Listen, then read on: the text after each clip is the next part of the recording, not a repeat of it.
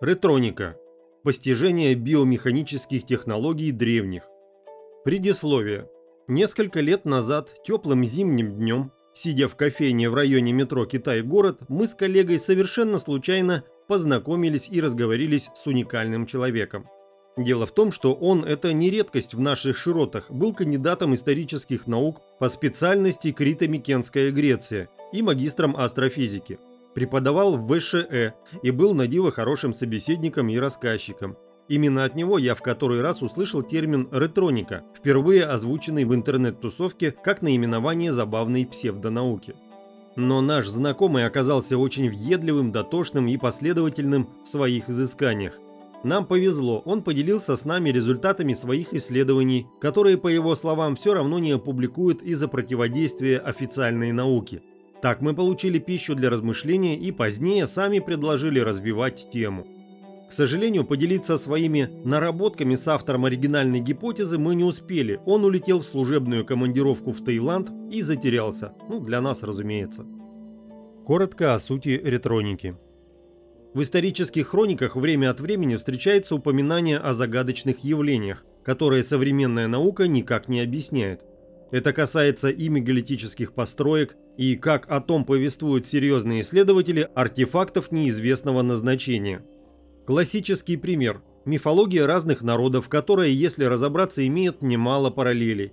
Подобные совпадения или игнорируются, или замалчиваются, объявляясь кляксами на хрониках. Но некоторые из них при внимательном рассмотрении действительно нуждаются в методисциплинарном исследовании – не вызывает сомнений тот факт, что на Земле одновременно существовали две цивилизации – примитивная человеческая и высокоразвитая инопланетная, использовавшая нашу планету в качестве экспериментальной лаборатории и площадки для игр. Вопрос о том, были ли Homo sapiens и земная флора и фауна результатами генетических экспериментов, искусственно созданными существами или все же самозародившимися в процессе естественной эволюции, остается открытым. Очевидно, что присутствие на Земле представителей высокотехнологической цивилизации инопланетян, способных совершать межпланетные путешествия и готовых расширить сферу своих интересов за пределы Солнечной системы, порождало новые легенды и мифы среди землян. Мы никоим образом не являемся сторонниками гипотезы об идентификации пришельцев с человеческими богами. Разумеется, представители примитивных земных цивилизаций создавали божеств по образу и подобию своему – мстительных, сексуально развращенных, воинственных. Однако наличие в мифологии огромного количества нечеловекообразных существ, наделенных сверхчеловеческими и необъяснимыми с точки зрения простейшей логики и механики качествами, заслуживает отдельного рассмотрения. Наше исследование всех упомянутых вопросов еще не закончено. Слишком велики объемы информации, которые требуется сверить, очистить от легендарной шелухи и подыскать серьезные объяснения – но мы решили рискнуть и предложить вашему вниманию некоторые наработки, основанные на изучении мифов и легенд Древней Греции. Предполагается, что в дальнейшем эти описания войдут частично в основной корпус книги, а частично в терминологический словарь, обязательную составляющую любого серьезного труда. Афродита.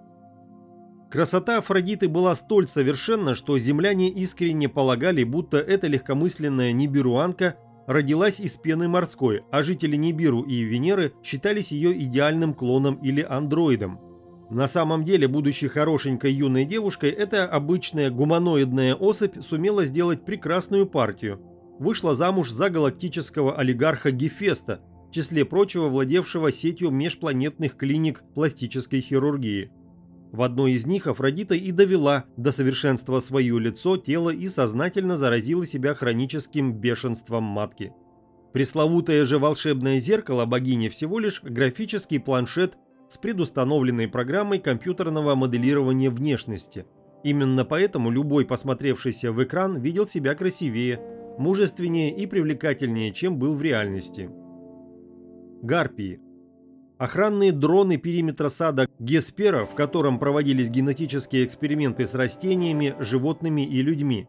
В человеческих мифах гарпии описываются как существа, распространяющие ужасное зловоние и похищающие людей. Логично предположить, что неприятный запах вызывался парализующими газами, с помощью которых гарпии обездвиживали жертву. Затем Homo sapiens и животные переносились в лабораторию, где использовались целиком или по частям для научных экспериментов. Особо примечательные объекты таксидермировались лично Геспером. Голова Зевса. Крупицы реальности, которые приходится очищать от наносов человеческой фантазии, позволяют реконструировать уникальные технологии. Так из мифов и легенд до нас дошла информация о рождении Афины из головы, а Гермеса из стегна Зевса – что это за событие и что примитивное человечество именовало головой и стегнами? Как известно, второе и последующее поколение ниберуанцев появилось на свет в инкубаторах. Исследуя имеющиеся во множестве косвенные данные, а также анализируя хроники, мы можем сделать вывод, что указанные артефакты – самоназвание двух из пяти лабораторий инкубаторов, которые изначально размещались на полуострове Индостан – Именно там сохранилось больше всего информации о рождении неких существ из тела Бога. Ретроспективный анализ позволил достоверно установить, что речь идет об исследовательском комплексе продолжения рода Зевс, названного в честь первого руководителя. Комплекс имел пять уровней, условно обозначенных как голова, торс, руки, стегна и стопы. Однако чаще использовался цветовой код – белый, желтый, красный, коричневый и черный. Каждый инкубатор производил на свет небюруанцев с отличными генетически заданными характеристиками. Подобный способ воспроизводства, с одной стороны, обеспечивал гарантию от накопления генетических заболеваний и вырождения, а с другой позволял выращивать величайших администраторов, мастеров, воинов и рабочих.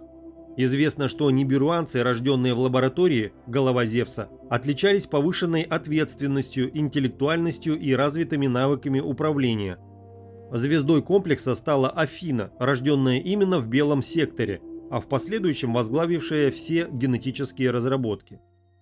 Арес, величайший из полководцев, был рожден в Красном секторе, инкубаторе Руки, Гефест в Желтом секторе Торс, а Гермес в Коричневом Стегна.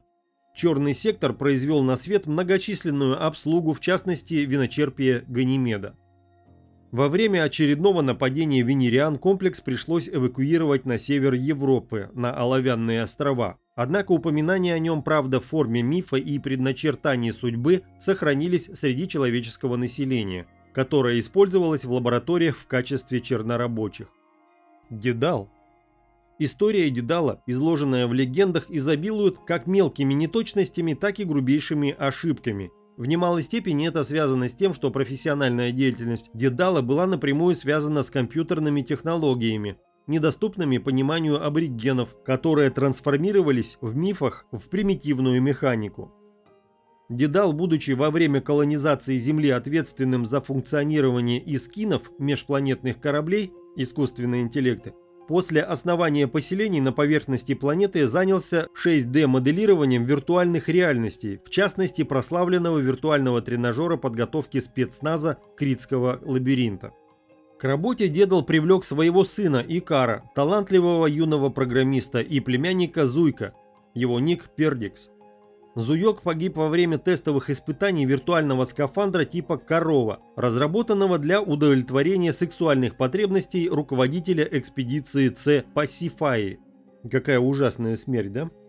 Началось служебное расследование, в ходе которого начальник СБ Минос выяснил, что скафандр был намеренно поврежден Икаром, испытывавшим профессиональную зависть к более талантливому Пердиксу. Дедалу и сыну пришлось бежать с базы, но старший лейтенант Тисей успел отключить систему GPS-навигации дельтапланов.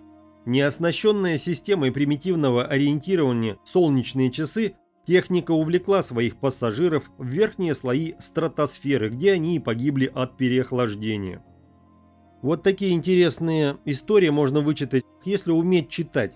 Дело-то простое, надо все это читать не как мифы и выдумки, а как реально произошедшее событие. Золотой дождь. Золотой дождь, пролившийся на Данаю, разумеется, не был очередной инкарнацией Зевса.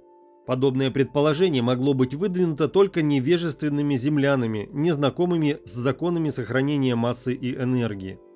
На самом деле радиоактивный дождь цвета драгоценного металла с частичками твердых тел и металлической крошкой прошел после удачной ядерной атаки венерианцев на мирное население ниберуанцев. Отец Данаи опасался, что попавшая под радиационное облучение молодая женщина потеряет ребенка, или малыш родится нежизнеспособным мутантом.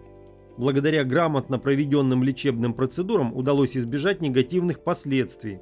Не будем забывать также о повышенной сравнительно с человеческой способности ниберуанцев к заживлению ран. Единственным возможным нарушением в развитии, которое нельзя счесть полностью доказанным по причине отсутствия достоверных данных, стала склонность новорожденного Персея к излишней жестокости и стремление к немотивированному насилию. Качества, которые, однако, позволили юноше в дальнейшем сделать успешную военную карьеру и подавить бунт Медузы Гаргоны. Золотое руно. Один из самых загадочных эпизодов ниберуанской истории – история утраты и обретения банка биологических и информационных данных «Золотое руно». После высадки первопоселенцев и закладки фундамента комплекса управления Олимп ниберианскими криптобиологами были собраны данные обо всей флоре и фауне планеты. Возможно, и упоминавшаяся выше гипотеза о занесении семян и зародышей на Землю инженерами-палеоконструкторами с Нибиру. Но тут у нас недостаточно веских доказательств как в пользу одной теории, так и другой, которые для чистоты эксперимента были помещены в стандартный банк памяти. Из-за нехватки рабочих рук и манипуляторов в первое время после высадки ответственный за сохранность объекта биоробот марки «Атлас» был привлечен на погрузку диагностического оборудования, а уникальный артефакт оставлен без присмотра.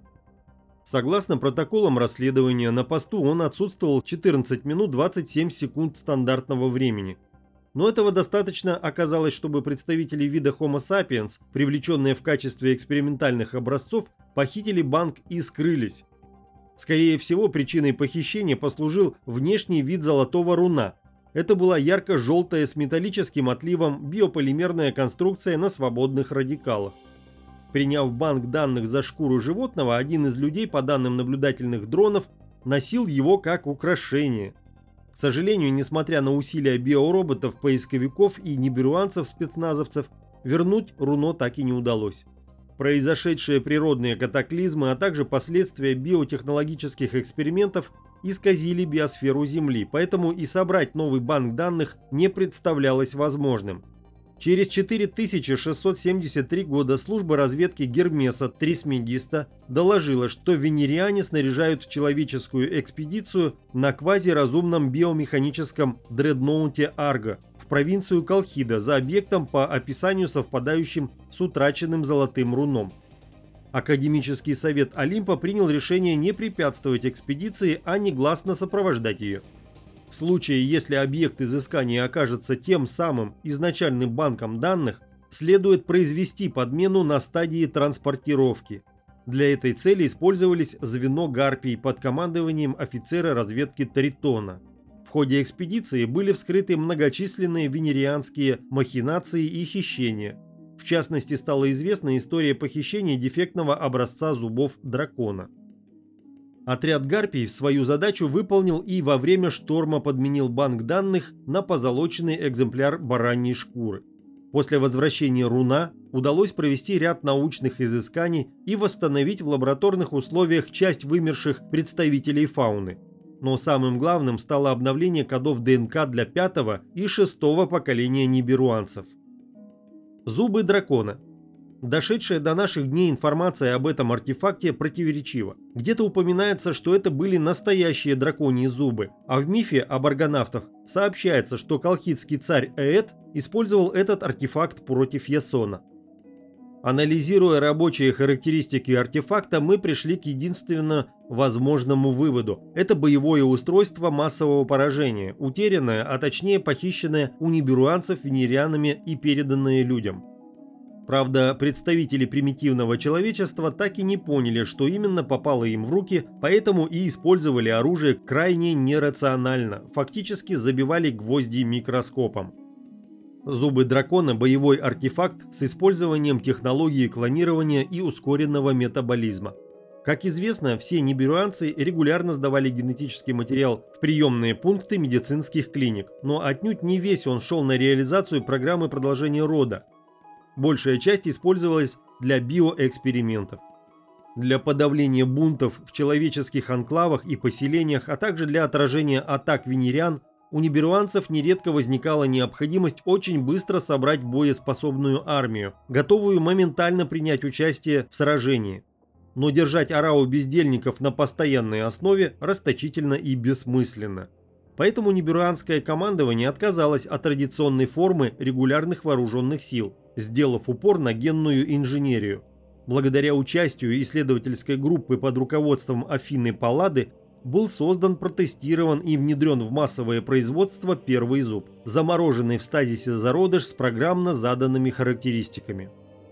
Генетически новые воины были стопроцентными ниберуанцами, однако у них полностью были подавлены инициативность, самомнение, способность к рассуждениям, при этом они обладали повышенными характеристиками жестокости, агрессии, выносливости, живучести и послушания. Самой перспективной была серия Арес, но были и другие – Гермес, Гефест, Аид и Уран. Царь Эд, скорее всего, получил от венерианцев зубы именно последней серии – на это указывает синее обмундирование предпочтение копейного боя другим видам сражения и повышенная агрессия. Известно, что воины-зубы, ураниты, перебили друг друга из-за простого камня, смешавшего строй. Это дефектная серия и не должна была покидать пределов лаборатории, поскольку в них не был встроен блок подчинения. Только получившая привязку к конкретному командиру, а чаще всего им оказывался биологический отец воинов, клоны зубы становились идеальным оружием. Из-за ускоренного в сотни раз метаболизма срок взросления зуба от зародыша в стазисе до взрослой особи составлял от 30 до 50 стандартных минут, а срок жизни составлял от полутора до трех месяцев. Больше и не требовалось для выполнения поставленных задач, да и содержать таких воинов в казармах не представлялось возможным.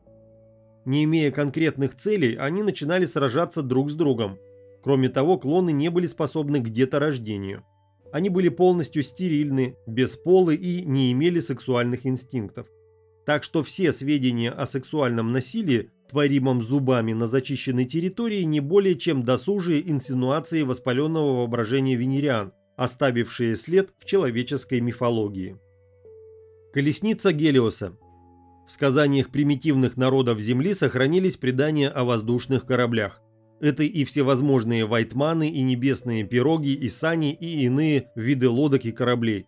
Но только один корабль известен под своим настоящим названием – колесница Гелиоса.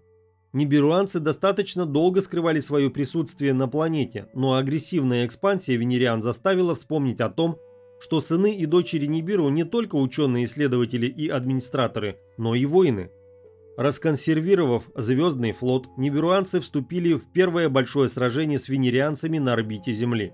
Легкие истребители венериан давали захватчикам преимущество в начале битвы, но введенная в строй звездного линкора колесница Гелиоса решила исход сражения.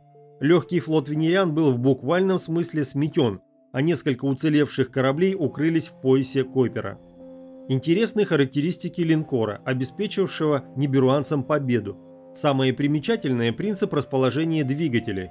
Их было шесть и располагались они не в кормовой части, как цветочки малых кораблей, а в носовой. При этом были вынесены на пилонах, гравитационных спиннингах далеко вперед. Выполнять маневрирование мог только сам Гелиос, гений пилотирования и биомеханики. Колесница была модернизирована в исследовательском центре инженером-конструктором Гефестом, Именно он значительно доработал орудийные башни и порты линкора, а также поставил главным калибром аннигиляционную установку. Только благодаря последней удалось остановить натиск флота «Венериан». А угроза уничтожить Венеру надолго сняла угрозу захвата Земли агрессором. Однако линкор еще многие столетия продолжал патрулирование околоземного пространства – пока чуть не стал жертвой трагической неизбежности, граничащей с нарушением техники безопасности. ЧП, случившееся во время дежурства младшего офицера Фаэтона, чуть ли не привело к нарушению линкора. Фаэтон пытался провести стандартный маневр уклонения во время воздушной атаки, но не справился с управлением одновременно шестью двигателями, утратившими синхронизацию и резонансность. Спасти ситуацию и корабль удалось только с помощью экстренной блокировки систем управления.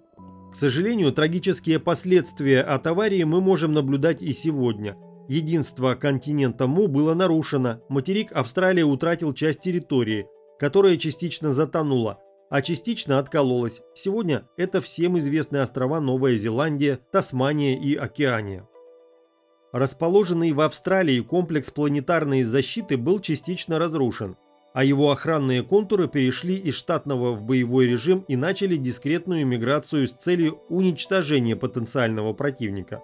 Только благодаря совместным усилиям Зевса, Гелиоса, Урана и Ареса удалось локализовать и отключить большую часть установок. Некоторые были позднее обездвижены, лишены системы скинов и заякорены на подступах к морским комплексам Посейдона. Медуза Гаргона еще один неудачный опытный образец из ниберуанской лаборатории генного модифицирования. В то время как позднейшие клоны Гаргоны успешно осуществляли десантирование на космические корабли венерианцев и уничтожали солдат противника в условиях вакуума, Медуза вступила в половую связь с космоспецназовцем Посейдоном и забеременела от него. Нестабильное психическое состояние будущей матери усугублялось сильнейшим токсикозом. В результате «Медуза» перестала подчиняться приказам командования и обратила свои агрессивные инстинкты на окружающих. Старший сержант Персей вынужден был лично сделать «Медузе» аборт и уничтожить взбунтовавший геномодифицированный экземпляр через отсечение головы. Голова клона была помещена в палату интенсивной терапии и использовалась для погружения тяжелораненых бойцов в криогенную заморозку. Приостановка жизнедеятельности организма была необходима в случаях, когда срочная транспортировка на медицинский космолет для осуществления терапевтических и регенерирующих процедур не представлялась возможной. Прокруст. История сурово обошлась со многими великими деятелями планеты Нибиру. Внешность, деяния, мотивы действий были искажены до неузнаваемости. К сожалению, подобной участи не избежал и Прокруст – гениальный врач, путешественник и философ. Этот ученый-ниберуанец в первую очередь известен как обладатель некоего измерительного ложа, которым он отмерял идеальные пропорции человеческого тела. На деле мифология много исказила, в том числе и это самое главное изобретение. Согласно многочисленным косвенным данным, Прокруст действительно отличался от представителей своей расы. Причина в том, что в отличие от них он был зачат и рожден противоестественным для ниберуанцам способом, естественно биологическим. Это сказалось на его внешности. Он был невысокого роста, страдал излишним весом и не имел бороды, что явилось последствием генетической аномалии. Зато великолепные усы вызывали лютую зависть у мужчин и снисходительное отношение к прочим недостаткам внешности у женщин. Обладая неказистой фигурой, Прокруст отличался живым умом и стремлением улучшить внешние параметры. Сначала свои, а затем после ряда неудачных опытов и других представителей своей расы. Но подлинный талант проявился у него в стоматологии – Найденные недавно на острове Лесбос человеческие останки с великолепно выполненными зубными мостами – лишнее подтверждение успешной практики прокруста. Однако стремление к улучшению породы давлело над остальными научными проектами. Возможно, оно даже стало для ученого идеей фикс. Прокруст первым начал опыты по вживлению зубных имплантов гуманоидам, а затем начал работать и с зубами других биологических видов – в истории сохранились сведения о зверолюдях, результатах генетических экспериментов Прокруста, осуществляющего вживление человеческим подросткам зубы морских хищников. Не считая нужным расходовать на представителей вида Homo sapiens наркоз, безусловно известный неберуанцам, Прокруст работал на живую, успокаивая нервничающих подопытных, ставших с тех пор крылатой фразы «Красота требует жертв». Кроме того, для врача немалую ценность представляла чистота эксперимента, детальная фиксация всех ощущений, как собственных, так и материала испытаний. Челюстные операции сделали Прокруста ведущим специалистом в области стоматологии. В поисках материала для исследования он несколько раз совершал межконтинентальные путешествия, Именно в ходе этих поездок он приходил к выводу о насущной необходимости в едином измерительном приборе, который бы безошибочно выделил бы из человеческих прайдов идеальные экземпляры для дальнейших опытов. Так и появилась на свет ложа, которая одновременно являлась таким прибором и одновременно стоматологическим креслом и фиксаторами. В ходе изысканий Прокруст наткнулся на дикое автономное поселение неберуанцев-натуристов. Эти гуманоиды поставили себе недостойную представителей высокотехнологической цивилизации цель – полное слияние с природой. поэтому ничто не выдавало в них представителей высшей расы. А Прокруст, увидев гармонично сложенных гуманоидов, идеально совпадавших с параметрами ложа, усыпил нейротоксином слезы Медеи все поселение и сделал ряд опытов по улучшению зубов. К несчастью, среди поселенцев был сын Гефеста Кекул, который в ходе опытов потерял зрение. Гефест потребовал казнить взорвавшегося экспериментатора, но казни и пытки были заменены изгнанием с частичной блокировкой памяти и мотиваций. Таким образом, Прокруст оказался среди людей, юридически был приравнен к ним и абсолютно забыл, зачем ему необходимы пациенты, равно как и об особенностях собственноручно сконструированного ложа. Не имея представления о своем происхождении и специальности, он, как и необразованные дикари, стал заманивать путников полежать на ложе, а потом жестко их препарировал. Пусть разум и потерял информацию, но мышечная память была сохранена. Однако место, где поселился ученый, не давало материала с необходимыми параметрами, и пациенты большей частью погибали. Под конец жизни, разумеется, срок физического существования ниберуанца тоже был сокращен, память начала постепенно возвращаться, но именно тогда состоялась печально известная встреча с Тесеем, который и прекратил мучения безумного гения, убив Прокруста. Этот великий ученый настолько опередил свое время по земному и даже неберуанскому календарю, что только до маленькой части из его наработок человечество доросло только к 19 столетию. Сатиры и нимфы – Ниберуанцы, как и всякая развитая раса, с течением времени начали чураться обычного физиологического соития. Зачем это нужно, когда зародыши вынашиваются в инкубаторе модели голова Зевса? Процесс зачатия сводится к ежемесячной сдаче генетического материала, а дети появляются на свет с конкретными заданными параметрами, проверенными программой «Ящик Пандоры» и в количестве, четко рассчитанном искусственным интеллектом. Для удовлетворения все более извращенных сексуальных потребностей в моду вошли всевозможные секс-игрушки, периодически находимые археологами и принимаемые ими за неолитические идолы и прочие предметы культа Homo sapiens. Но индустрия не стояла на месте, спрос рождал предложение. Так появились биороботы для сексуальных утех, названные землянами, сатирами и нимфами. Все они обладали гипертрофированными атрибутами пола и уникальными способностями. Эти существа заслуживают отдельного рассмотрения. Сатиры обладали выдающимися мужскими атрибутами и неистощимостью в сексуальной сфере. При этом появились они много раньше нимф, да и были бисексуальны. По специальному заказу ниберуанок более поздним партиям запрограммировали умение играть на музыкальных инструментах, при этом внешний вид этих роботов был с одной стороны данью моде, а с другой разрабатывался максимально отличным от облика ниберуанцев – как следует из записок Гомера, один биоробот типа сатир присутствовал в каждой семье, ублажая как хозяина дома с его супругой, так и их гостей. С выходом новых моделей от старых старались избавиться, но произошел локальный бунт именно музыкальной серии биороботов. Они воспротивились приказу самоуничтожения и бежали в леса, расположенные близ человеческих поселений. На сатиров была объявлена охота, и за лицевую панель каждого бота выплачивалось вознаграждение. Но тут в среде сатиров появился бракованный биоробот нового поколения марки PAN, который, благодаря наличию саморазвивающегося Искина, возглавил сообщество и научил роботов мимикрировать в лесостепи. Постепенно охота сошла на нет, поскольку сатиры отвлекали людей во время неберюанских акций на человеческой территории, выступая авангардами отряда и вторжения. Фемино-биороботы-нимфы, также бисексуальные, появились значительно позже сатиров. В отличие от них, нимфы обладали рядом уникальных особенностей. Одной из такой базовой была возобновляемая после каждого соития девственность. Это делало фемино-роботов чрезвычайно популярными у ниберуанцев. Повышенная гибкость, подвижность суставов и изменяемые по телепатическому сигналу хозяев размеры груди, бедер и талии делали их незаменимыми в сексуальных играх. Оргии с нимфами на долгое время становятся признаком хорошего тона. На них принято приходить со своим феминобиороботом. По желанию ниберуанок в одной из линий были специально прошиты способности к мимикрии в окружающем пространстве, а также функции боевой техники – посудомойки, стиральной машины, пылесоса, мультиварки и массажного автомата. Ниберуанцы старались развести линии сатиров и нимф, не допустить их совместного без присутствия владельцев времяпрепровождения. Главной причиной было разумное опасение, что биороботы начнут вступать в половые сношения друг с другом.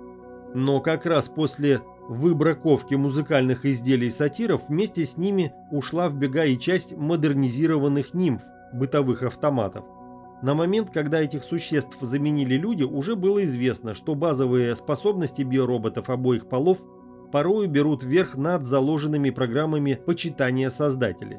И нимфы, и сатиры охотно соблазняют и вступают в половые сношения с представителями человечества, а в некоторых случаях вступают и как учителя, рассказывая о некоторых аспектах неберуанской жизни, изобретениях, философии и открытиях. К сожалению, избранные представители человечества куда больше интересовались сексуальными талантами своих собеседников, и большая часть полученной информации была утеряна, а то, что сохранилось, дошло в искаженном виде. Сирены.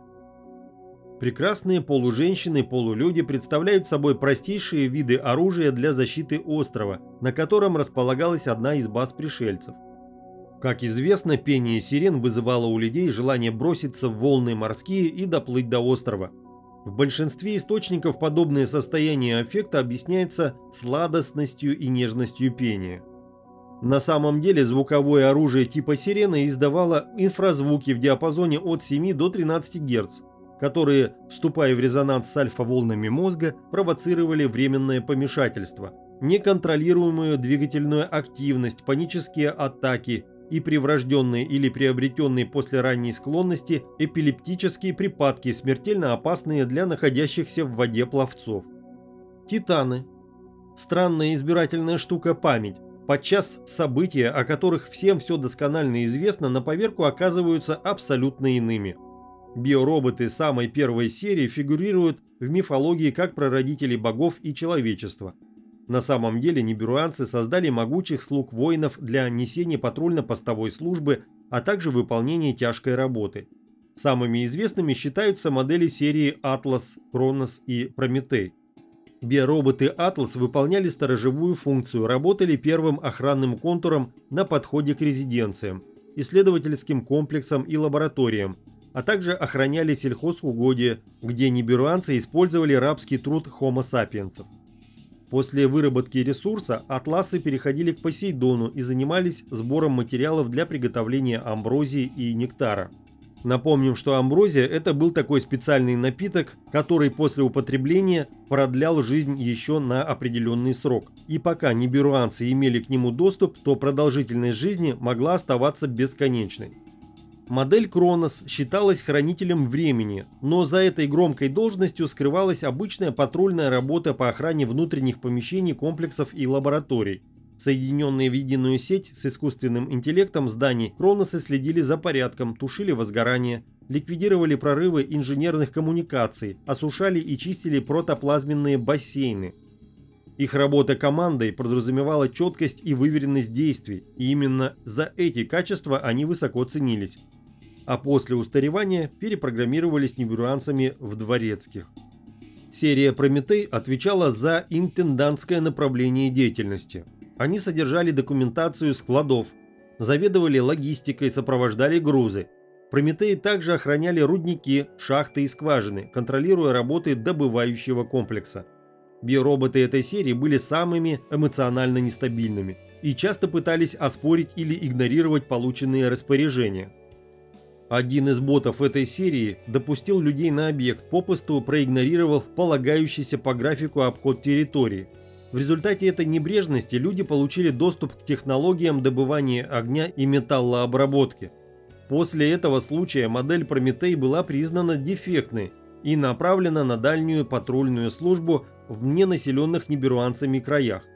Такой в целом несвойственный обитателям планеты Нибиру гуманизм по отношению к механизмам обернулся против самих пришельцев. Во время вторжения венерианцев Прометеи сначала не заметили агрессоров, а потом и вовсе перешли на их сторону. На местах модель Прометей была заменена серией Циклоп. Циклопы. Эта перспективная разработка долгое время находилась в стазисе. Возможностей для применения было много, но КПД модели был слишком низким, а процесс производства дорогостоящим. Серия «Циклоп» была разработана ураном одновременно с линией «Титанов». После программного сбоя серии «Прометей» именно «Циклопы» занялись логистикой и обеспечением воинских подразделений. Главной внешней особенностью этой серии биороботов был расположенный по центру лба визор-прожектор, способный фиксировать изображение в инфракрасном и ультрафиолетовом спектрах. Это позволило циклопам работать при любом освещении и не испытывать трудностей при его отсутствии. Но главной программной технической особенностью стали встроенные опции рабочих металлургов и оружейников-модернизаторов – Именно биороботы серии «Циклоп» усовершенствовали электроразрядное оружие типа «Перуны», защитное снаряжение «Аидиум» и рельсотрон-трезубец. Универсальность и многогранность возможностей циклопов сделали их на очень долгое время самыми востребованными среди биороботов первых поколений. К недостаткам модели можно отнести то, что для возобновления работоспособности после длительного круглосуточного дежурства им требовалось около двух центнеров живой протоплазмы и порядка галлона спирта для перезарядки и повторной активации всех функций. Для удовлетворения этих потребностей использовался одомашненный скот или представители человеческой расы. Циклопы не считали людей разумными и не видели разницы между ними и животными, а также перебродивший виноградный сок. После подзарядки происходило автоматическое подключение к координационному центру и обновление программного обеспечения. Одно время успешно работали проекты по использованию циклопов в качестве универсальных охранников и телохранителей. Но после хакерской атаки венериан произошло замыкание управляющих контуров и биороботы пытались блокировать Ниберуан в их резиденциях. Во время этого ЧП погиб представитель пятого поколения ниберуанцев Асклепий, После этого техническая команда под руководством Аполлона вручную отключила взбунтовавшиеся машины.